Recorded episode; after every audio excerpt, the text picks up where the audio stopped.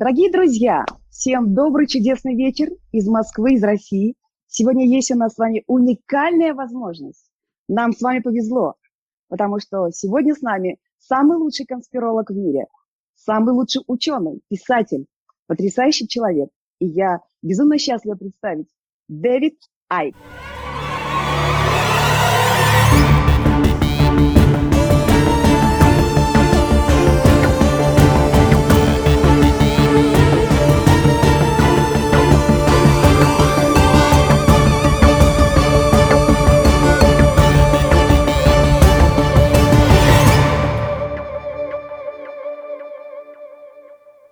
Всем привет! Это подкаст «Заговор». Меня зовут Андрей. Привет, я Витя. Мы подкаст о конспирологии. Здесь мы рассказываем вам самые разнообразные теории заговора и стараемся делать это интересно и весело. Ну и как обычно, начинаем наш выпуск мы с рубрики «Без лишних разговоров». Что у тебя нового, Андрей? Да у меня ничего нового, я делаю ремонт до сих пор, мне это надоело. Какое-то состояние вообще как в тумане, все, чтобы как-то лучше описать свое внутреннее состояние, я сейчас параллельно смотрю два сериала. Один это «Секс в большом городе», а другой сериал «Супермен и Лоис» называется. От DC про Супермена и Лоис. Во-первых, каждый раз я смеюсь, когда название произносят слух «Супермен и Лоис». По-моему, это очень смешно, типа, знаешь, Дарт Вейдер и Витя.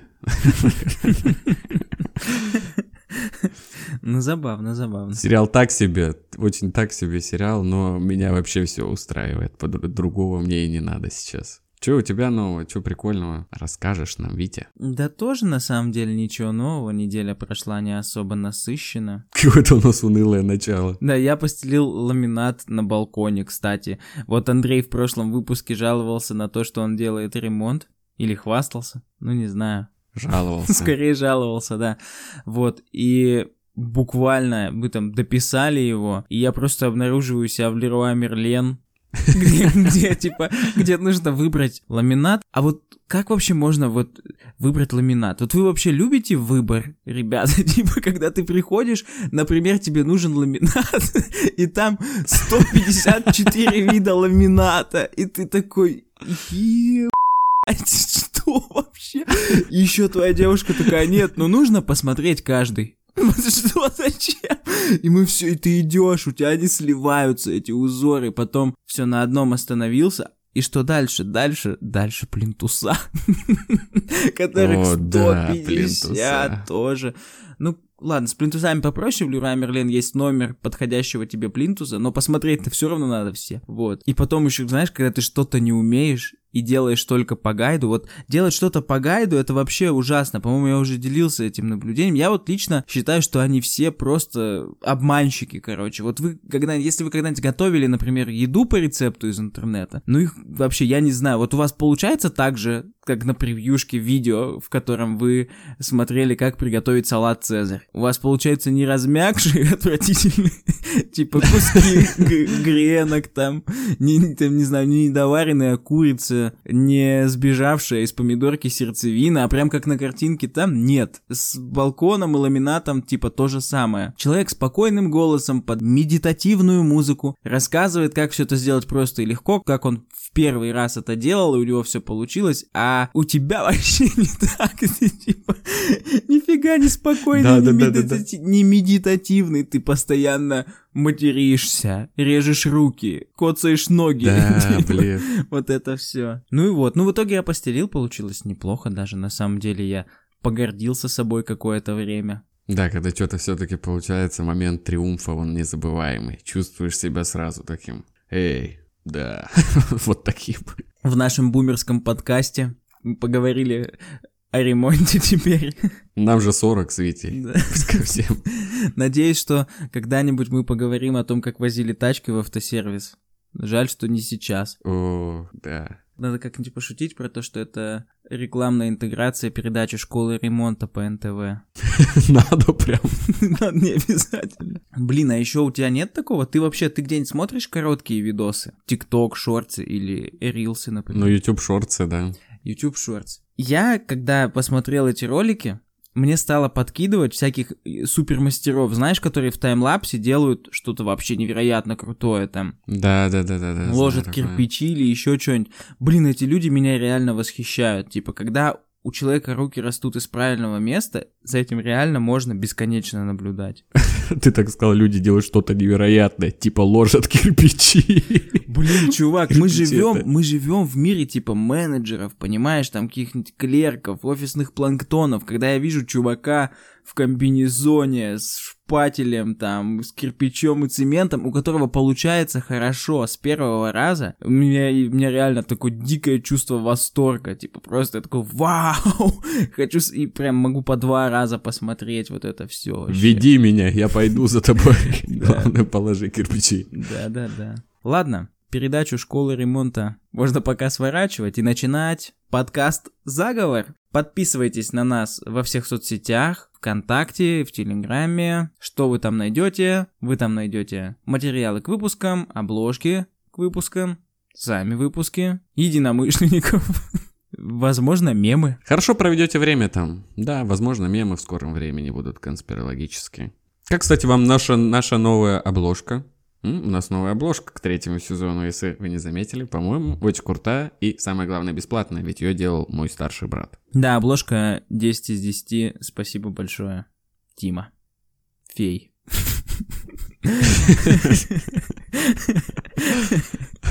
Команда фей. Над нашей обложкой работала целая команда фей. Получилось волшебно. Жесть полная, все. Так, все, ты что, про что мы сегодня поговорим?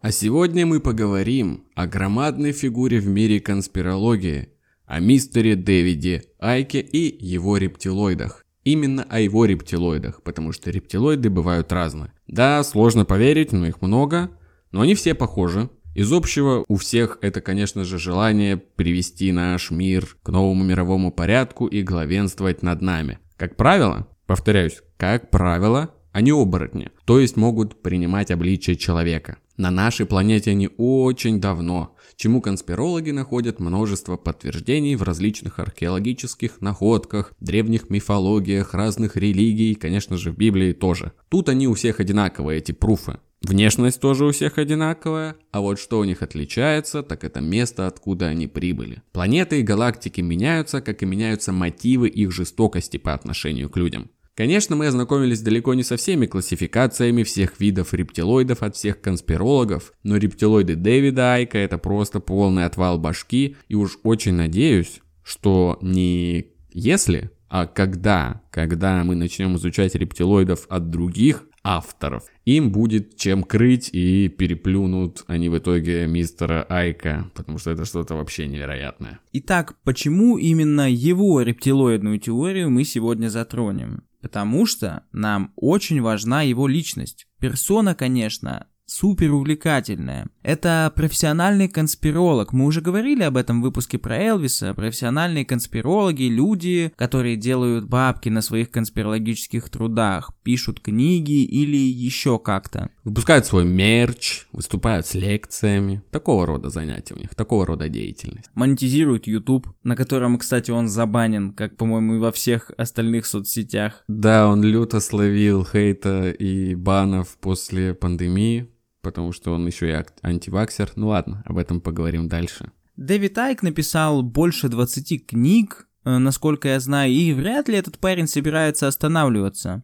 В свои 70 лет он собирает огромные площадки, где с трибун на протяжении 6 часов рассказывает о том, что королевская семья – это семья рептилий, что 11 сентября устроило правительство, про вред прививок, про Ротшильдов, Рокфеллеров и Бушей, Сороса, химтрейлы, сатанистов и еще много чего. Настоящая глыба в мире конспирологии, но даже в этом мире фигура очень неоднозначная, но об этом мы поговорим позже. Сегодня мы расскажем о том, как все то, что я перечислил, гладко складывается с рептилоидами в теории Дэвида Айка. Что за рептилоиды, чего они хотят, как действуют и как с ними бороться. А начнем мы, конечно, сначала. 29 апреля 1952 года. Город Лестер, Англия. В небогатой семье работяг Берика Айка и Барбары Кук на свет появляется маленький мистер Дэвид Айк. Мальчик рос, пришло время идти в школу, и она ему очень не понравилась. В первый же свой школьный день он сбежал на половине, вернулся домой и начал делать свои дела маленького человечка какие-то. Вообще, в Англии как рассказывает сам Дэвид, у него было только два варианта пути развития, поскольку он родился в небогатой семье рабочего класса. Это либо идти работать заводским рабочим, строить там карьеру, либо офисным клерком. Сразу же, с юных лет, Дэвид Айк эти две возможности для себя отрезал и вообще их не принимал. Мальчик любил играть в футбол и наблюдать за поездами. Вот два его хобби в детстве.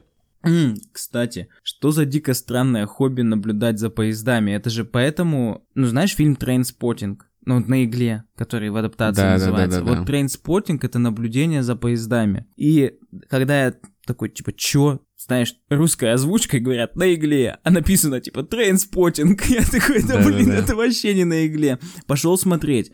Ну и, типа, так отмазывались наркоманы, когда к ним подходили копы, Типа, а что вы тут делаете? Мы такие, trainspotting, чувак, мы наблюдаем за поездами. Я думаю, блин, какая дико странная отмазка. В России бы тебя тут же завернули, если бы ты такой, да, я тут наблюдаю за поездами. Ну вот в Британии это типа прям хобби, настоящее хобби у людей. Типа они приглядывают за поездами. Присматривают за ними. Интересный факт. Пожалуйста. Парень хотел добиться какого-то успеха, и в этом ему помог футбол. Он начал заниматься футболом и даже несколько лет поиграл на профессиональном уровне в качестве вратаря в английских клубах. Но с ним случился недуг, у него начал развиваться артрит в молодом возрасте, и он рассказывал, с какой болью он доигрывал свой последний сезон, говорил всем, что все хорошо, но сам еле стоял на ногах, потому что у него невероятно опухли все существующие суставы. С карьерой пришлось завязать, но парень понял, что внимание – это то, что ему нужно, он обожает это, он обожает, когда люди обращают на него внимание и слушают его, прислушиваются. Поэтому он пошел в журналистику. Позже, в 80-х, он присоединился к BBC в качестве известного спортивного ведущего. В этой роли Дэвид стал очень популярен и вел крупную спортивную телепередачу на BBC под названием «Трибуна». Занимался он этим 10 лет, параллельно участвуя в политике, но по ходу дела начал остывать к такой жизни. Его новым увлечением стала New Age философия и альтернативная медицина в которой он пытался найти лечение своего недуга артрита. New Age – это общее название совокупности различных мистических течений и движений, в основном оккультного, эзотерического и синкретического характера, ну, какие-то некие новые религии, слэш-верования, которые появились в 20 веке. Знаете, вот эта вся движуха про вибрации, про поля, там, про энергетику. Это вот все в целом про New Age. Ну и всякие жертвоприношения, но это уже не обязательно.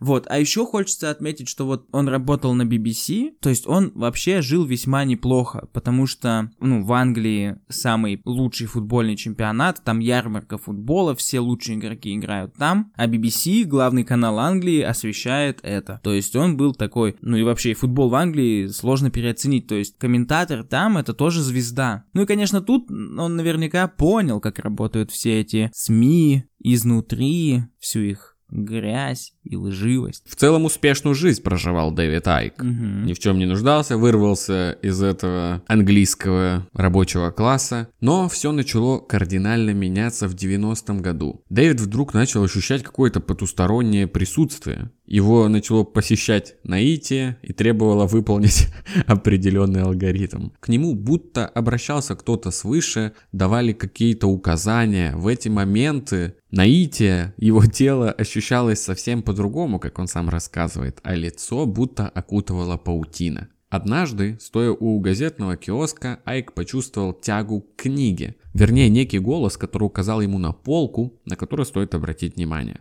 Там была книга, написанная экстрасенсом-целителем из Брайтона по имени Бетти Шайн, очень популярная женщина.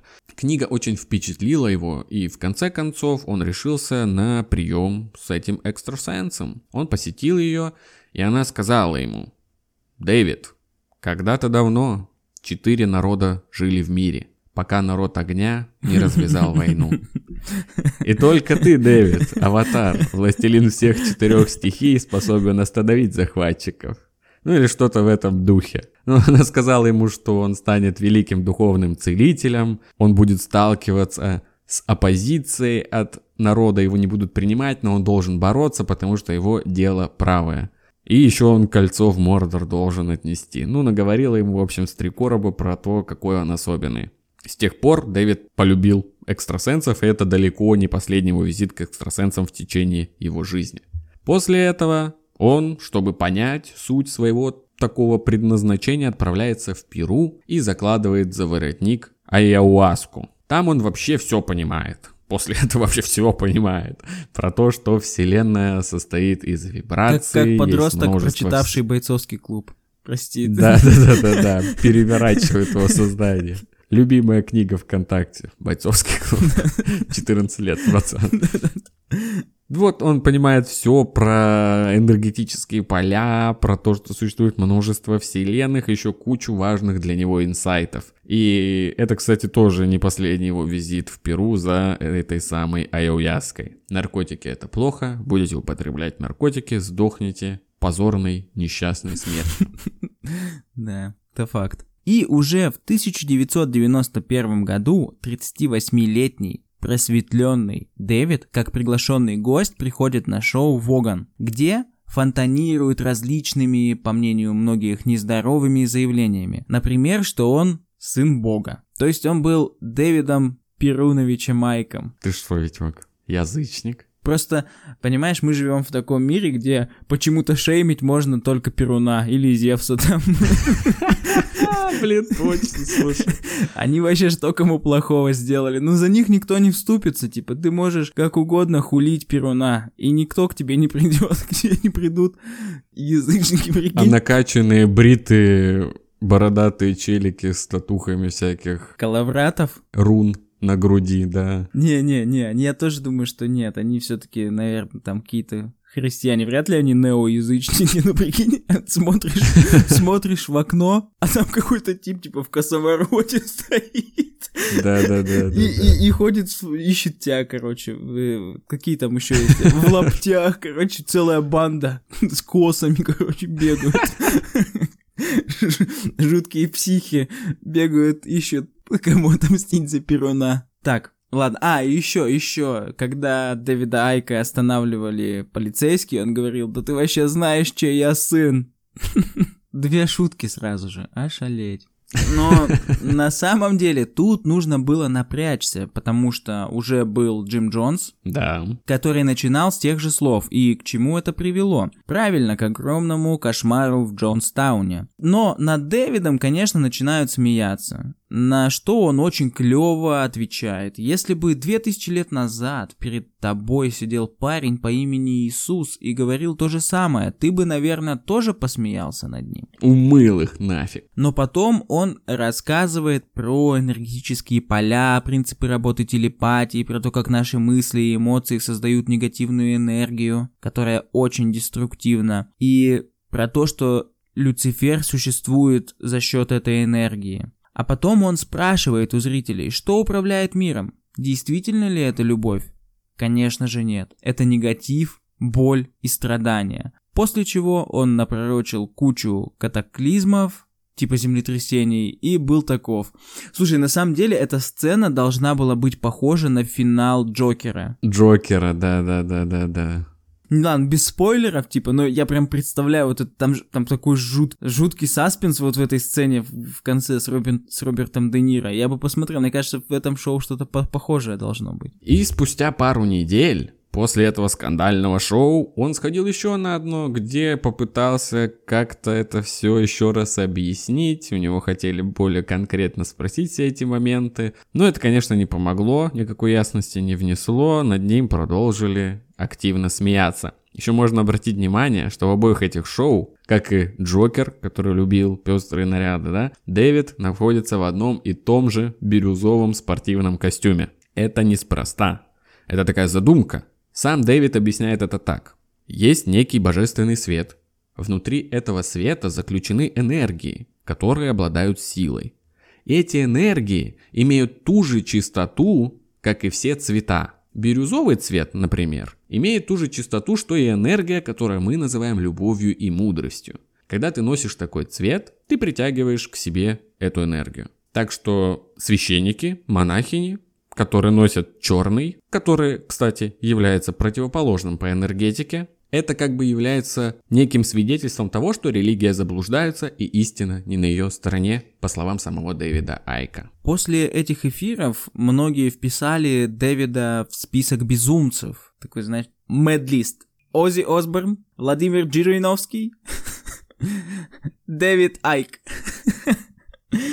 На самом деле, мне кажется, что он был бы, был бы очень крутым лидером партии ЛДПР. Он бы прям идеально вписался. Да, даже по фактуре, по внешности. Но, конечно же, нашлись люди, которых он заинтересовал, и которые были готовы его слушать еще и еще. Кстати, безусловно, полемический талант у него был. Я вот слушал шестичасовую лекцию. Он реально этим даром обладает, там, пошутить где надо, где надо сакцентировать внимание на том, на чем ему нужно, то есть он прямо грамотно держит тебя. Конечно, человек не только по 6, он и по 11 часов дает лекции, он выступает на стадионах, на Уэмбли, это стадион Ман-Сити же, да, вроде бы? Уэмбли? Нет, Уэмбли нет. Уэмбли это стадион в Лондоне, еще там нет команды, за которой он закреплен, ну, типа там сборная играет, насколько я понимаю. Э, прикольно, ну вот он на этом стадионе собирал 6 тысяч, по-моему, людей. Конечно, он очень талантлив в этом плане. Дэвид начал с головой нырять в New Age движение, но он не так прост, ему было мало учить людей бороться с деструктивным негативом и спасаться положительными вибрациями бирюзовых нарядов. На помощь ему приходит конспирология. Целевая аудитория довольно похожая, и Айк объединяет New Age и конспирологию. Кто-то же должен нести ответственность за негатив в нашем мире. Блин, на самом деле вот эта гениальная находка, я предлагаю в нашем мире вот этим всем тетахиллершам и так далее, вот этим всем э, лекторшам, у которых там стык психологии и эзотерики какой-то, мистики, им вообще реально нужно всем говорить про рептилоидов или про какую-нибудь другую угрозу, потому что целевая аудитория однозначно схожая, прям на 200%. Да, да, да, тут он вообще попал в нужный срез. Да. С бешеным энтузиазмом Дэвид начинает уходить в конспирологию. И он просто как осьминог, вообще я не уверен, что существует такая теория, которую бы Дэвид обошел стороной. Он запускает свои щупальца во все конспирологические стороны. Он хватает каждую теорию, которая попадается ему на глаза, и в итоге становится сторонником почти всех популярных теорий заговора. Но самое главное, что все эти теории Дэвид подводит к общему знаменателю. И этот общий знаменатель барабанная дробь, рептилоиды. Как вообще, что и почему, сейчас попробуем понять вместе с вами, дорогие слушатели. Вначале Дэвид для себя понял концепцию тайного мирового правительства, слушайте наш выпуск про тайное мировое правительство, что всем правит маленькая кучка людей. Тайные общества, клубы и тому подобное. Наш герой замечает, что по какой-то причине родословная и генетика были жизненно важны для этих тайных властителей. Дэвид погружается все глубже в историю, уходит все дальше по эпохам до самой древности. Там он замечает, что по всей земле в культурах, мифологиях и верованиях находятся древние легенды о богах, из другого мира, которые скрестились с человеком, чтобы создать э, гибридную линию. В апокрифах, например, говорится о сынах Божьих, которые скрещивались с дочерьми человеческими, чтобы создать гибридную расу нефилимов или исполинов. Айк знакомится с трудами американского выходца из СССР, азербайджанца Захария Сичина – это тоже крайне интересный человек, который занимался теорией о палеоконтакте. Это теория, согласно которой разумные пришельцы в далеком прошлом посещали Землю и вступали в контакт с людьми и стали причиной появления многих древних земных цивилизаций. Сторонники предполагают, что божества многих, если вообще не всех религий, имеют внеземное происхождение, а передовые технологии, принесенные на Землю пришельцами, интерпретировались древними людьми как свидетельство их божественного статуса. А Захарии, я думаю, тоже когда-нибудь стоит сделать отдельный выпуск. Так вот, Захария плотно занимался шумерской цивилизацией. переводом глиняных табличек и их э, письменами, которые, судя по всему, были вообще очень вольными, потому что все его переводы отрицают. Ну, просто что-то, что-то говорил про эти таблички. Блин, это весьма прикольно, что вот он такой романтик, как и сам Дэвид Тайк, Захария тоже романтик, и он просто сидел и как хотел переводил таблички шумеров, как, как, как он как девочка из э, полового воспитания, которая рисовала комиксы про скрещение инопланетян да, да, и да, людей да, да. в этих летающих тарелках и все такое, щупальца тентакли. Вот он был такой же. У него наверняка весь процесс стоял. но, но он не мог просто позволить себе заниматься таким. Он оборачивался в мантию академическую и под видом научной деятельности занимался вот таким вот интеллектуальным, а может и не только, анонизмом. Так вот, Захария, который плотно занимался переводом этих глиняных табличек так, как ему хотелось, а может быть и нет, не знаем, мы не эксперты в глиняных табличках и шумерских письменах. Но вот эти самые таблички, чья дата изготовления датируется двумя тысячами годами до нашей эры – но истории, которые рассказываются в этих табличках, восходят еще к более далеким временам. В этих табличках рассказывается похожая история. Там говорится о расе богов из другого мира, которые принесли на планету передовые знания и скрещивались с людьми для создания гибридных линий крови. Эти боги названы в табличках Аннунаки, что переводится как «те, кто с небес спустился на землю». Тоже, скорее всего, вольный перевод Захария Сичина.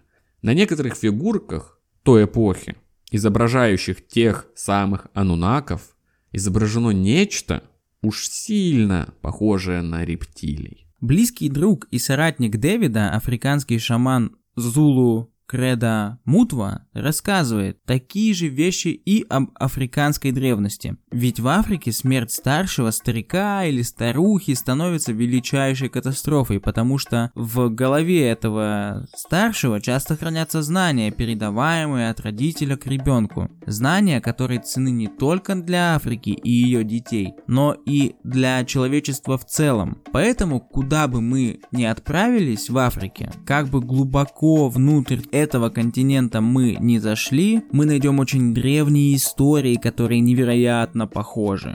Мы найдем африканские племена, которые скажут нам, что они являются потомками богов, которые спустились с небес тысячи лет назад. Некоторые, однако, говорят, что эти боги пришли из моря в волшебных лодках, сделанных из тростника, дерева, меди или даже золота. В некоторых случаях эти боги и богини описываются как прекрасные человеческие существа, чья кожа была либо ярко-голубой, либо зеленой, либо даже серебристой, но в большинстве случаев нам скажут, что эти великие боги, особенно те, что спустились с неба, не были людьми. Чешуйчатые существа, которые большую часть времени жили в грязи или в воде. Существа чрезвычайно пугающие и отвратительно уродливой внешности. Некоторые говорят, что эти существа были похожи на крокодилов с крокодильями зубами. Блин, крокодилы с крокодильями зубами, это, конечно, крепота. Прикинь, крокодила с человечьими зубами. Вот это жутко выглядело. Это крокодил Гена. И с очень большими круглыми головами. Некоторые говорят, что эти существа очень высокие, со змееподобными головами, посаженными на длинные тонкие шеи, с очень длинными руками и длинными ногами. В Африке эти таинственные боги известны под разными именами. В западной части на земле народа Бумбара эти небесные боги-рептилии известны как Зишвези, что означает либо пловцов, либо ныряльщиков. Также в Африке их могут звать Асса, что означает могущественные маги. В древних африканских легендах и артефактах указывается тот факт, что эти самые божества также спаривались с людьми. Собственно, так они и познакомились. Кредо Мутва прочитал одну из книг Айка и связался с ним, чтобы поделиться древней африканской мифологией, которая очень похожа на то, что Айк говорил в своих книгах. Вот тут забавно, потому что Кредо Мутва приводил артефакты, фигурки этих африканских анунаков условных. И они вообще не похожи на рептилоидов, но объясняется это тем, что эта раса рептильная запрещала им изображать себя так, как они есть, поэтому они всегда что-то лепили похожее, но не то. И, конечно же, в мифологиях других различных народов Айк тоже находит рептилоидный след. Гукумац, тальтекский бог Майя и Кетцалькатль, ацтекский бог. Оба они описывались как змеи мудрости, которые просветляли человечество знаниями до построения цивилизации. Эти боги описаны с фигурами рептилий и большими желтыми глазами. В различных индийских текстах и литературных произведениях можно найти упоминание о расе под названием Нага. Это странные существа, жившие под землей в подземном мире и контактирующие с людьми. Эта раса тоже описывается как рептильная. В китайских, корейских и японских мифологических текстах постоянно упоминаются драконы, а что такое дракон, если не рептилия, да? Еще драконы такие типа мудрые даже. Угу. Символ мудрости помимо всего прочего. Э, в христианских, католических э, церквях тоже часто можно встретить статуи горгулей, например, которые там у них на фасаде где-то висят. Клевый мультик Горгулии раньше шел. Кто помнит мультик Горгулии? Йоу, пишите в комментарии. Змей-искуситель. Отец первородного греха никто иной, как змей. А змей это рептилия тоже. Так что тут тоже все сходится. И если дальше идти по Библии, Библия упоминает дьявола как змея или великого дракона. И я уже в выпуске про Кока-Колу зачитывал вам отрывок из Откровения Иоанна Богослова 13, Дико странно звучит, да. Дико странно звучит. Я в выпуске про Кока-Колу уже зачитывал вам откровение Иоанна Богослова. Ну вот, там, собственно, еще раз процитирую это. Не думал, что мне когда-нибудь в жизни придется еще раз это цитировать, но тем не менее. «И дивилась вся земля, следя за зверем, и поклонялись дракону, который дал власть зверю». Вот такой вот момент. Ну, в общем, база, фундамент теории о рептилоидах получается это теория палеоконтакта, которая предполагает, что развитие цивилизаций прошло не без участия инопланетян что-то такое. Да, это база, это база рептильной теории Дэвида Айка. И вообще у всех рептильных теорий вот эта доказательная база присутствия в древности рептилий, она одинакова. Вот то, что мы перечислили, это вообще маленькая лишь часть. Эти люди профессионалы по нахождению змей рептилий во всех там древних письменах, табличках, рисунках и в современности тоже. Так что вот так. Вот мы обнаружили человекоподобных рептилий в древности. Окей, божества всех религий, мифологии всех народов – это все из-за них, допустим. Но насколько мы можем судить, гипотеза поля контакта не подразумевает какого-то обязательного порабощения человечества, его угнетения или уничтожения. Но ведь Айку нужен враг. Так дело не пойдет, думает Дэвид, и начинает прорабатывать детали. У нас есть рептилоиды, но откуда они взялись? Захария Ситчин, который переводил шумерские таблички так, как ему было угодно, в своей палеоконтактной теории рептилоидов указывает на планету Нибиру, которую шумеры описывали в своих письменах. У кого-то это другая планета, у кого-то они жили с людьми всегда и живут так же сейчас, Дэвид же решил не мелочиться. Рептилоиды прибыли к нам с созвездия дракона, но с созвездия дракона из другого измерения. Они обитают в четвертом измерении, и по словам Айка, наш мир и их мир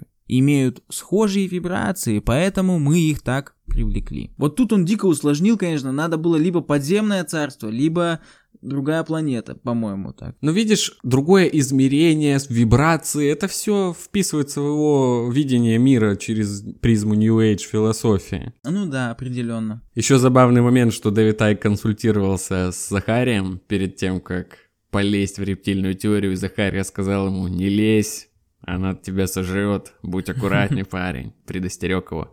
Но Дэвиду Айку ничего не страшно. И как все начиналось, по мнению Дэвида Айка? Давным-давно, в далекой-далекой галактике, ладно, нет, в древности далекой существовало две огромных цивилизации – Лемурия и Атлантида.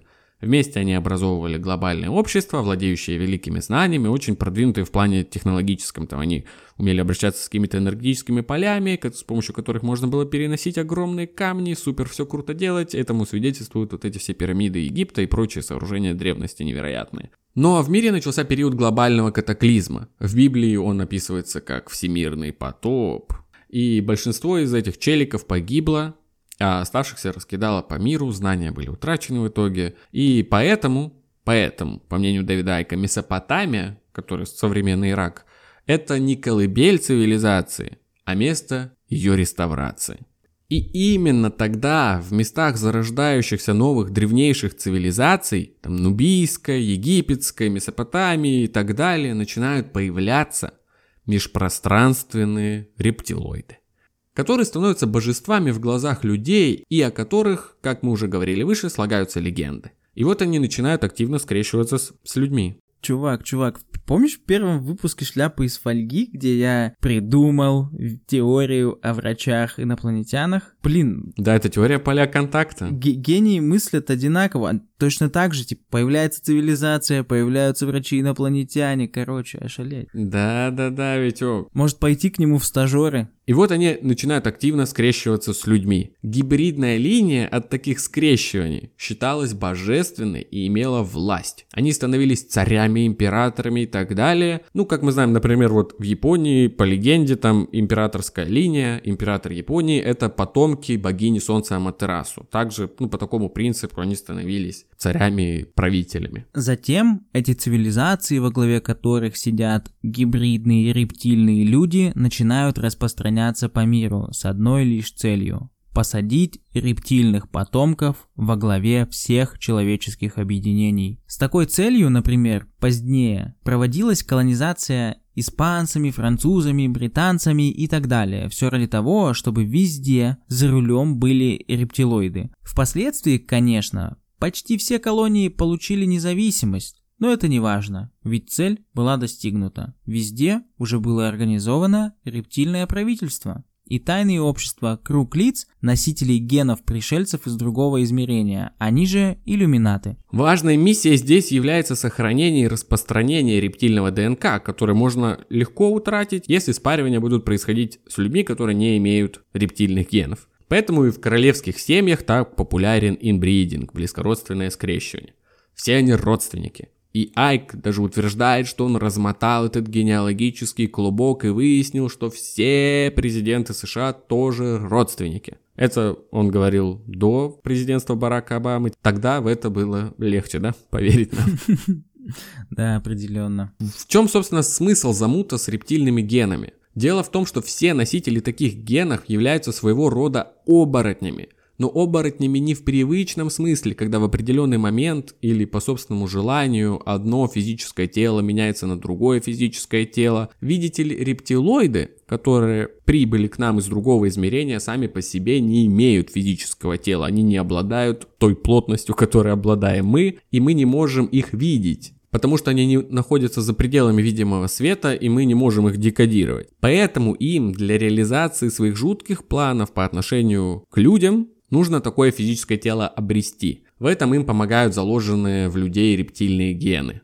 Гибрид в таком случае служит сосудом для межпространственной расы. Сам по себе он остается человеком, но полностью подконтрольным рептилоидом. Сами же рептилоиды, их энергополе, подобно тени окутывают человека. Они в нем но мы их не видим. Потому что они вне нашего видимого диапазона. Тут все просто, да? Э, но на самом деле нет. Не все так просто. Их можно увидеть, когда носитель находится в нестабильном эмоциональном состоянии. Например, там в гневе. В этом случае энергополе рептилоида попадает в наш диапазон, оно как бы заскакивает в наш диапазон, и тут-то можно и обнаружить рептилоида, но буквально на миг.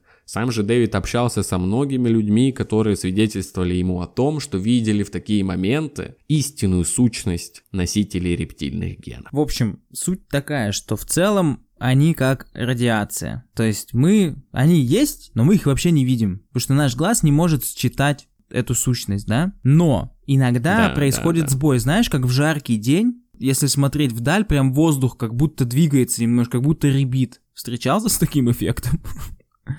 Да, да, да. Я да, думаю, все встречались с таким эффектом. То есть в этот же момент мы видим то, что обычно нашему глазу не подвластно. Вот э, в жаркий день такое происходит из-за жары, видимо, а с рептилоидами такое происходит, когда они злятся. да. Может быть. Не может быть, а точно. Как же выглядят рептилоиды? Мы приложим рисунки того самого шамана Креда Мутвы, но вот примерное описание. Они намного больше нас. Вот тут не надо думать, что ага, королева Елизавета, она-то была э, не очень высокая, но рептилоид, который ее контролировал, вот он был высокий. Это важно понимать. У них чешуйчатая кожа зеленого или серого цвета, желтые или черные рептильной формы глаза, Еще, если немножко говорить о характере рептилоидов, я нашел какой-то испанский сайт, где они черты характера рептилоидов обсуждают. Что можно из этого понять? Рептилоиды – хитрые мастера-манипуляторы. Им свойственен нарциссизм и связанные с ним черты характера, такие как газлайтинг и абьюзинг.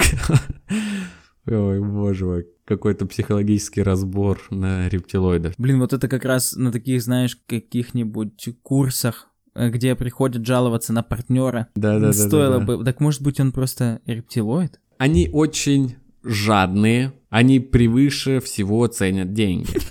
Они бесчувственные и даже немножко роботизированы. Выражения их лиц пластичны и холодны. Они жестокие, ни о ком ни о чем не заботятся, кроме того, чтобы добиться своего. Когда они едят мясо, они источают неприятный запах тела. Как мужчины, так и женщины, рептилоиды, в высшей степени женоненавистны. Они не любят солнце и предпочитают холодные темные помещения. Они легко перегреваются и будут носить солнцезащитные очки в помещении и сидеть в тени. Примерно так.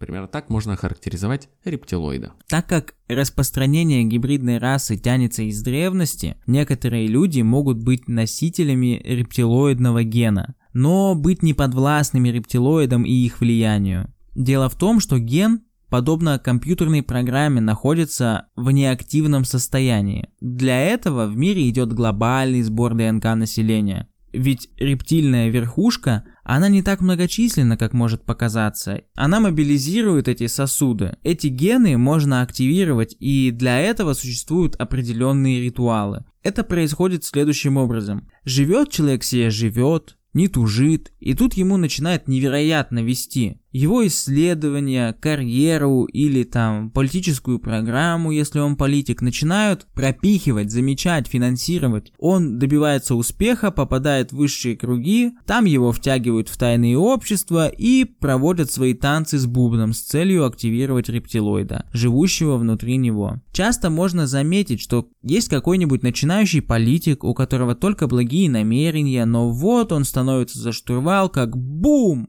Он другой человек, диктатор, деспот или просто говнюк. Так вот, это в нем заговорили рептильные гены. Поэтому каждый раз, когда вы видите какого-то персонажа в медийном пространстве, который популярен, очевидно, несоразмерно своему таланту, вы должны понимать, что в этом ему помогают его кураторы рептилоиды, и, скорее всего, скоро он станет мудаком, потому что в нем активируют рептилоида. Сейчас э, хотел бы, чтобы мы все внимательнее следили за Ольгой Бузовой, Хазбиком, Джиганом и Артемом Дзюбой. Думаешь, рано или поздно в них активируются рептильные гены? Я думаю, что они популярны несоразмерно своему таланту. Ну, это, конечно, заявление, Витек, я не присоединяюсь к нему. А за кого ты боишься? избежать каких-то последствий. Конфликта с Хазбиком? Я думаю, Бузова меня отметили. О, нет, только Бузова. Сам Дэвид сталкивался лбом с таким существом один раз. У него был один опыт. В 1989 году, когда он был в партии зеленых, он пришел на какой-то телеэфир после выборов очередных каких-то и в гримерке увидел Эдварда Хита, премьер-министра Британии с 70 по 74 годы. Именно этот человек подписал Британию в Евросоюз. Эдвард молча повернулся к Дэвиду, и начал медленно, сверху вниз, как сам говорит Дэвид, сканировать его глазами. И в этот момент сканирования глаза Хита стали полностью черными. И тогда наш Дэвид сразу же достал свои нунчаки, которые всегда носил за поясом и в стиле Брюса Ли, отлупил, собственно, бывшего премьер-министра рептилоида по заднице. Так он и борется с ними. Ладно, нет, на самом деле он просто ушел, подумал, что ему показалось. В тот момент он еще не шарил в рептильной теории, не изобрел ее ну, свою ее интерпретацию. Также важной особенностью рептильных генов является рептильный мозг. Дело в том, что тут Айк, он прибегает к теории триединого мозга, согласно которой самая древняя, сформировавшаяся в ходе эволюции часть мозга – это рептильный мозг, который отвечает за хладнокровное поведение, отсутствие сопереживания, какой-либо эмпатии, одержимость иерархичными структурами, желание тотального контроля и тому подобное. Именно поэтому иллюминаты, верхушка власти могут, не поведя бровью, вообще развязывать войны, уничтожать людей на прочей подобной херне, потому что у них вот этот рептильный мозг как-то по-другому развит. В мире корпораций и государств, э, одержимость иерархическими структурами и желание тотального контроля звучит реально крипово. Так, Да. наверное, самый важный вопрос, зачем им все это нужно? Что они от нас хотят? Расскажи нам, о Дэвид! Приготовьтесь услышать самый разочаровывающий ответ. Все дело в том, что измерение, откуда пришли рептилоиды, каким-то, блядь, образом находится между нашим физическим и духовным миром. И в этом пограничье у них просто-напросто отсутствуют источники энергии. А так как мы близки к ним по вибрационным полям и измерениям вид, они нашли этот источник в нашем мире. И источник этот негативные эмоции. Как все просто и грустно. Блин, серьезно, он, он придумал целую концепцию рептилоидов, и им все, что им нужно, это наши негативные эмоции. Дэвид, за что ты так? Не докрутил, не докрутил. В какой-то момент он устал уже, такой, боже, что со мной? Пусть будут негативные эмоции. Когда тебе нужно найти какого-то врага, которого в действительности, скорее всего, не существует, тебе нужно сказать, что он хочет забрать у тебя твои ресурсы, парень. Да-да-да, энергетические вампиры. Да. Очень похоже на то, что, кстати, в 91 году Дэвид рассказывал на той самой передаче, с которой, можно сказать, начался его путь. Да-да-да, там был Люцифер, который питается нашим негативом. Позже это все переросло в рептильную расу. Энергия, производимая из эмоций, а именно негативная энергия, способна проникать в их мир, в это самое пространство в четвертом измерении между физическим и духовным миром. Из этой энергии они черпают силу, они просто обожают ее. Соответственно, они находятся просто на седьмом небе от счастья, когда мы с вами страдаем. То есть вот что происходит. Эти существа из другого пространства путем скрещивания обрели сосуды, физические тела в нашем мире. Они пришли к власти важнейших сферах. Политики, СМИ, религии, военной там сфере и так далее. И занимаются тем, что заставляет нас страдать. Они устраивают экономические, экологические, гуманитарные кризисы, начинают войны, совершают теракты, они создают необходимое для всего этого инфополе,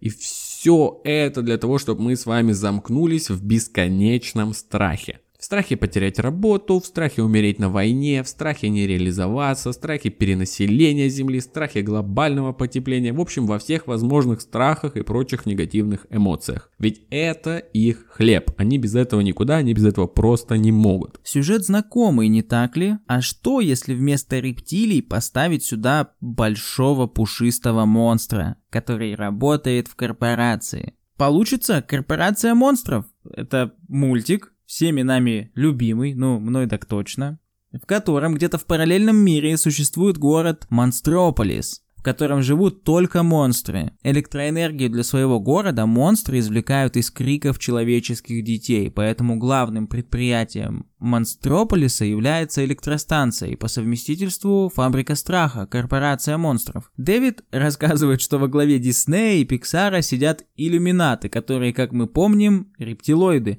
и они просто отразили в этом шедевре анимации свою действительность и собрали классов. Вообще, мистер Дэвид Айк очень любит ссылаться на кино и сериалы. Он постоянно рекомендует посмотреть то или иное кино для лучшего понимания происходящего в мире рептильного заговора. Он рекомендовал посмотреть «Ребенка Розмари», фильм «Чужие среди нас», мини-сериал «Ви». Он очень любит Стэнли Кубрика и особенно его фильм широко закрытыми глазами. Просто бесконечно упоминает в своих лекциях фильм «Матрица». Постоянный гость его ссылок Джордж Оруэлл, его 1984. И еще он, судя по всему, конечно, фанат Майка Вазовских из «Корпорации монстров». Вообще, мне кажется, неплохо бы кинопоиску, знаешь, в подборке сделать. Фильмы для понимания рептильного заговора от Дэвида Айка. Может, посмотрев все эти фильмы, люди начнут сходить с ума. Как от того видео из интернета в 10 Да, да, да. И почему все так сложно? Почему рептилоидам просто не устроить ад на Земле, чтобы мы вечно страдали? Дело в том, что самих рептилоидов в их измерении не очень-то и много. А кроме того, они еще и не имеют физического тела, поэтому они вынуждены играть по нашим правилам. И тут они нас переиграли, они у власти. У власти во всех сферах. По словам Дэвида, все сферы жизни можно отразить в пирамидах. Пирамида СМИ, пирамида политики, пирамида религии, пирамида радикальных организаций, финансовая пирамида, медицина тоже пирамида. И у всех этих пирамид вершина, одинаковая вершина. Вершину всех этих пирамид составляют одни и те же люди, которые являются рептилоидами-иллюминатами. То есть эти пирамиды складываются еще в большую пирамиду. Итак, они этого добились, они на верхушке. Что дальше? А дальше все идет по уже знакомому нам сценарию нового мирового порядка. Как рептильному меньшинству управлять человеческим большинством? Правильно, сделать его максимально однородным. Речь идет о глобализации. И боже мой, как же Дэвид Тайк ее ненавидит. Все эти евросоюзы, свободная торговля вызывают у него зуд в заднице. По сценарию, о котором говорит Дэвид Тайк, должно остаться 3-4 громадных государства. В таком формате будет проще контролировать население Земли, наводить на планете свои рептильные порядки. Эти страны будут, конечно же, в состоянии бесконечной войны между собой, тем самым причиняя нам страдания. А если заглянуть еще дальше, то нас ждет сценарий фильма «Матрица», где мы будем просто человеческими батарейками сидеть в капсулах и производить негатив. Это, кстати, Твиттер называется. А рептилоидная раса будет процветать. Как хорошо такая концепция ложится на большинство теорий заговора, и Дэвид Айк, конечно, этим пользуется. Он проводит линии от своей рептильной теории ко всем остальным, соединяя эти точки. Действительно, все теории заговора, они же... Нету такой теории заговора, благодаря которой мы там получаем что-то хорошее. Типа в результате заговора корпорации населению ежемесячно платят тысячу долларов. Там, ну что-то такое. Нет, они все ведут к какому-то негативу, и, конечно, они тут легко просто вписываются в эту теорию. Дэвид Айк на своих лекциях говорит про 11 сентября с аргументацией общепринятой в конспирологических кругах, ну, среди людей, которые, в принципе, в это верят, занимаются этим, и тут все четко у него. ГМО, вакцины, химтрейлы, глобальное потепление, перенаселение, о, все эти теории тоже у него в руках. Он все это обсуждается всей подобающей аргументацией фактами. То есть тут, если вынести за скобки рептилоидов, все отлично, и он бы мог быть хорошим другом любого конспиролога. Но дело в том, что именно из-за его рептилоидов Дэвид Айк не очень любим в профессиональных кругах конспирологов, потому что возьми что угодно, Добавь к этому рептилоидов, и это будет безумием. Собственно, по мнению многих, Дэвид Айк выполняет такую функцию. Вообще, многие конспирологи, по мнению других конспирологов, дискредитируют конспирологию. Конспирология такое прям суровое место, туда лучше не суваться. Место под солнцем, за которое нужно бороться. Да, да, да. Кстати, он даже сатанизм эту теорию сатанинского заговора, которая у нас посвящена первые наши три выпуска, трилогия культовая, я считаю. А, послушайте ее обязательно, вот шикарно. Шикарно. Он даже сатанизм тоже вписывает в теорию рептильного заговора, потому что вот эти сатанинские ритуалы, во-первых, в результате них они еще испариваются с людьми, переселяют туда свои рептильные гены. Они еще производят концентрированный страх и ужас, да, на таком mm-hmm. ритуале, когда человек находится, когда является жертвой, он вообще сплошной негатив, сплошные отрицательные эмоции. И адренохром тоже тут вписывает, потому что помимо негативной энергии, они еще и любят кровь людей, которые находятся в состоянии ужаса, бесконечного страха. Все, все вкладывается в этот рептильный заговор. Он этим пользуется, и поэтому он так нелюбим многими конспирологами. А что там по известным нам рептилоидам. Кого только Дэвид Айк не называл рептилоидами. Возьми любую корпорацию, глава – рептилоид. Там, совет директоров – рептилоиды. Политики – рептилоиды. И вообще не знаю, со стороны политика, что больше обидно, быть, по мнению Дэвида Айка, рептилоидом или нет, потому что он говорит, что есть политики там либо рептилоиды, либо глупые марионетки, которые ни за что не отвечают, вообще бесполезны, просто играют по, им, по их правилам. То есть и то, и то как бы не очень. Но из знаменитостей, конечно, это все президенты США, ну из людей, которых мы знаем, Бьонсе, рептилоид, Леди Гага, рептилоид, Бенедикт Камбербэтч, Мадонна, Анджелина Джоли, наверняка и Брэд Питт тоже, раз уж Анджелина Джоли. Но это из зарубежных. Джастин Бибер, кстати, тоже рептилоид. Про наших э, не так много, вообще ничего. У нас это не народная забава, типа приписывать всем рептильность. Но вот мне кажется, я вот так прикинул, я бы к таким отнес Тинькова, Кизару, Витюака и Чубайса. Витяка точно рептилоид. Он еще в очках все время. Он еще все время в очках. Он все время в очках, да. У него слишком явно выражены рептильные глаза. Еще, как мы знаем, он в группе АК-47, и поскольку его напарник Максим не так знаменит, не, не, не рептилоид, он не так знаменит, ему просто не помогала вся эта рептильная верхушка. Кто вообще знает Максима Аку, кроме подлинных целителей? Мало кто. А вот Витю Аку знают все, именно потому что он да. рептилоид. Так что если вы тоже имеете мнение на этот счет, кто же из нашей медийки отечественной является рептилией, рептилоидом, сосудом для этих межпространственных завоевателей? Пишите нам в комментариях. Нам интересно послушать ваше мнение. Обращайте внимание на рептильные глаза. Может, вы замечали этих людей в момент стресса, когда появля... проявлялась их истинная рептильная сущность? Вообще лысые люди у меня вызывают некое подозрение, да? Митя Хрусталев, там Гоша Куценко. Лысость, она как-то инопланетна, как будто бы, да? Да, абсолютно. Есть в этом что-то. Прошу прощения перед всеми лысыми людьми. Например, блин, больше всех на рептилоида похож Гордон, который, я не знаю, ну, наверное, признан уже вообще всем, чем только можно быть признанным. Там, иногент, там, экстремист. Но он, я даже видел видео, где его спросили, рептилоид ли вы? Я не помню. Серьезно? Да, да, да. Я не помню, что он ответил, но его реально спросили, потому что он просто слишком похож на рептилоида. Больше, чем можно. типа, наверное, его даже шеймят в рептилоидском кругу, типа, за то, что он слишком э, выдает себя. Блин, ну ладно, на всякий случай, лысые люди, извините, но только в том случае, если вы не рептилоид. Если вы лысый и вы рептилоид, то все на ваш счет. Вы плохой. Да, все верно, вы плохой. А если нет, то вы не плохой. И в конце, наверное, поговорим про то, как нужно бороться с рептилоидами, с их влияниями на нас, чтобы это не привело нас в капсулы по итогу, и мы бы не были просто человеческими аккумуляторами для этой расы. Собственно, такой же простой ответ, как и ответ на вопрос, зачем им это нужно. Если им нужна негативная энергия, то бороться с ней нужно позитивной энергией. А самая главная сила в борьбе с рептилоидами – это любовь. Ну, конечно же, еще йога, медитация, вообще это прослушивание подкаста «Заговор». себя. Прослушивание подкаста «Заговор» Дэвид Тайк выделяет как основной метод борьбы с рептильной расой. Так что не забывайте, не забывайте про нас, слушайте нас, и вы уцелеете, не станете сосудом. Дэвид Тайк вообще говорит о том, что нужно повышать частоты своих вибраций, выходить за пределы своего сознания, и всему этому на помощь приходят, ну, вот такие практики, как там йога, медитация и так далее.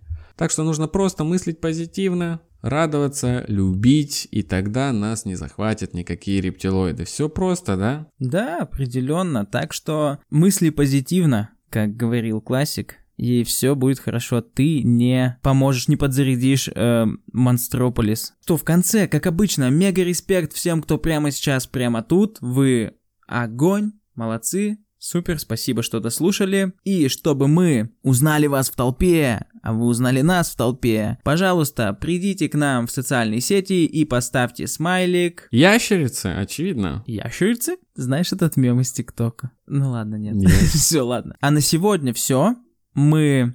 Мы идем вырабатывать положительную энергию, чтобы защитить наш мир. Стоим на страже человечества. Услышимся на следующей неделе. С вами был подкаст «Заговор». Пока. Всем мир. Мир.